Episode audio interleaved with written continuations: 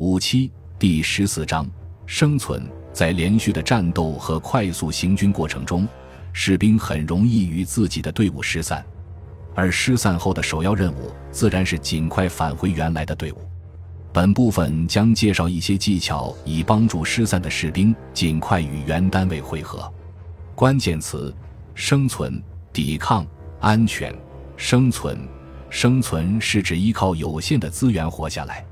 当士兵与部队失散，在成功躲避敌人的搜捕或成为战俘后，必须想尽一切办法生存下来。要想生存，就需要知道如何获取食物和照顾自己。躲避，躲避是指与部队失散的士兵采取适当的措施，避免在敌战区被俘虏。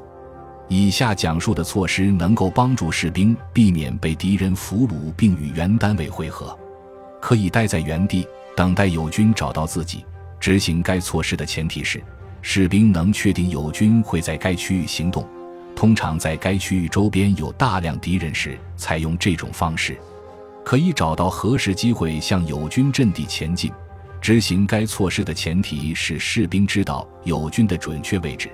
并且敌人的队伍较分散，便于之后的行动。在其他措施不可行的情况下，可以选择一个暂时行动，即深入敌后，暂时采取游击战的策略。如果该区域的敌人数量不多，或者在此区域有极大的可能性与友军游击队相遇，那么这就不失为一个不错的策略。士兵还可以将以上措施结合在一起，根据实际情况加以运用，例如。可以待在原地，一旦敌人由该区域撤离，立刻去友军驻地寻求帮助。为了保护自己的安全，不被敌人俘虏，士兵可能必须独自杀死、击晕甚至俘虏敌人。在进行这些活动时，使用步枪和手枪都会发出巨大的声响。为了不惊动敌人，应使用以下武器：刺刀、绞索、带手柄的绳子、棍棒。无论是白天还是黑夜，使用这些不会发出巨大声响的武器，都需要高超的格斗技能和隐蔽技术。抵抗，美军传统观念和基本原则要求士兵在战斗中坚持不懈，永不放弃。在已经或可能被捕的情况下，必须坚持的操守，永远不要放弃追求自由的理想，永远不要忘记自己是为自由而战的美国人。只要士兵还有抵抗的决心和意志，指挥官就必须配合和支持士兵的抵抗行为。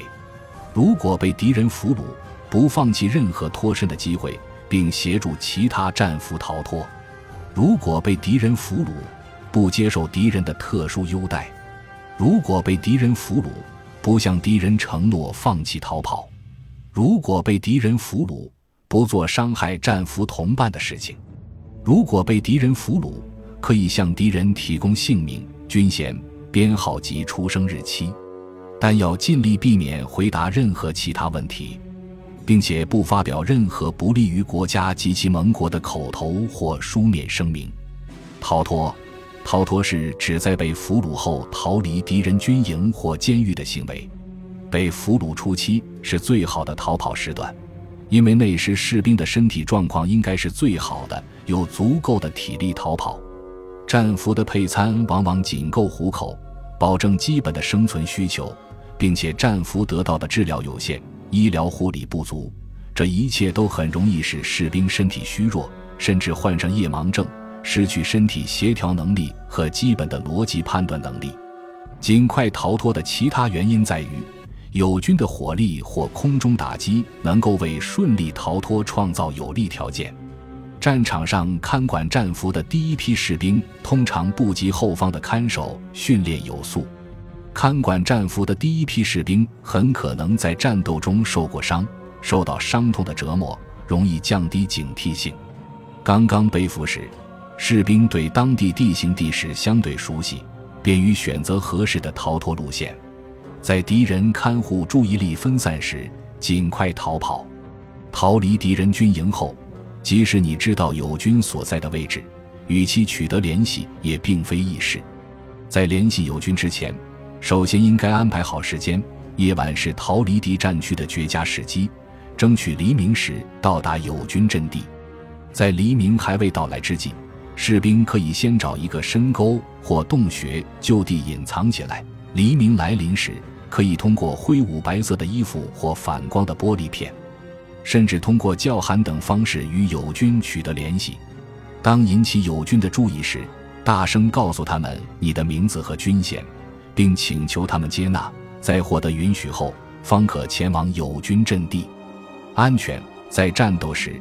必须随时注意安全，并不惜一切代价保证自己和战友的安全。以下是一些保证安全的基本原则：时刻保持清醒和警觉，保持合体的着装，随时准备战斗。武器不使用时，将其妥善保管，使武器装备随时保持良好的状态。使用伪装，尽量不要四处移动，保持安静。尽量在我军控制线以内侦察敌情，尽量不使用灯光，不要将行动计划写在地图上，不要将写有行动计划或安排的便条或文件带进战场，不要将个人物品带进战场，不要随处乱扔垃圾，将武器装备固定好，防止因碰撞发出声响，严格使用口令进行盘问和应答。不要将军事信息泄露给陌生人，牢记士兵行动手册的各种要求。感谢您的收听，本集已经播讲完毕。喜欢请订阅专辑，关注主播主页，更多精彩内容等着你。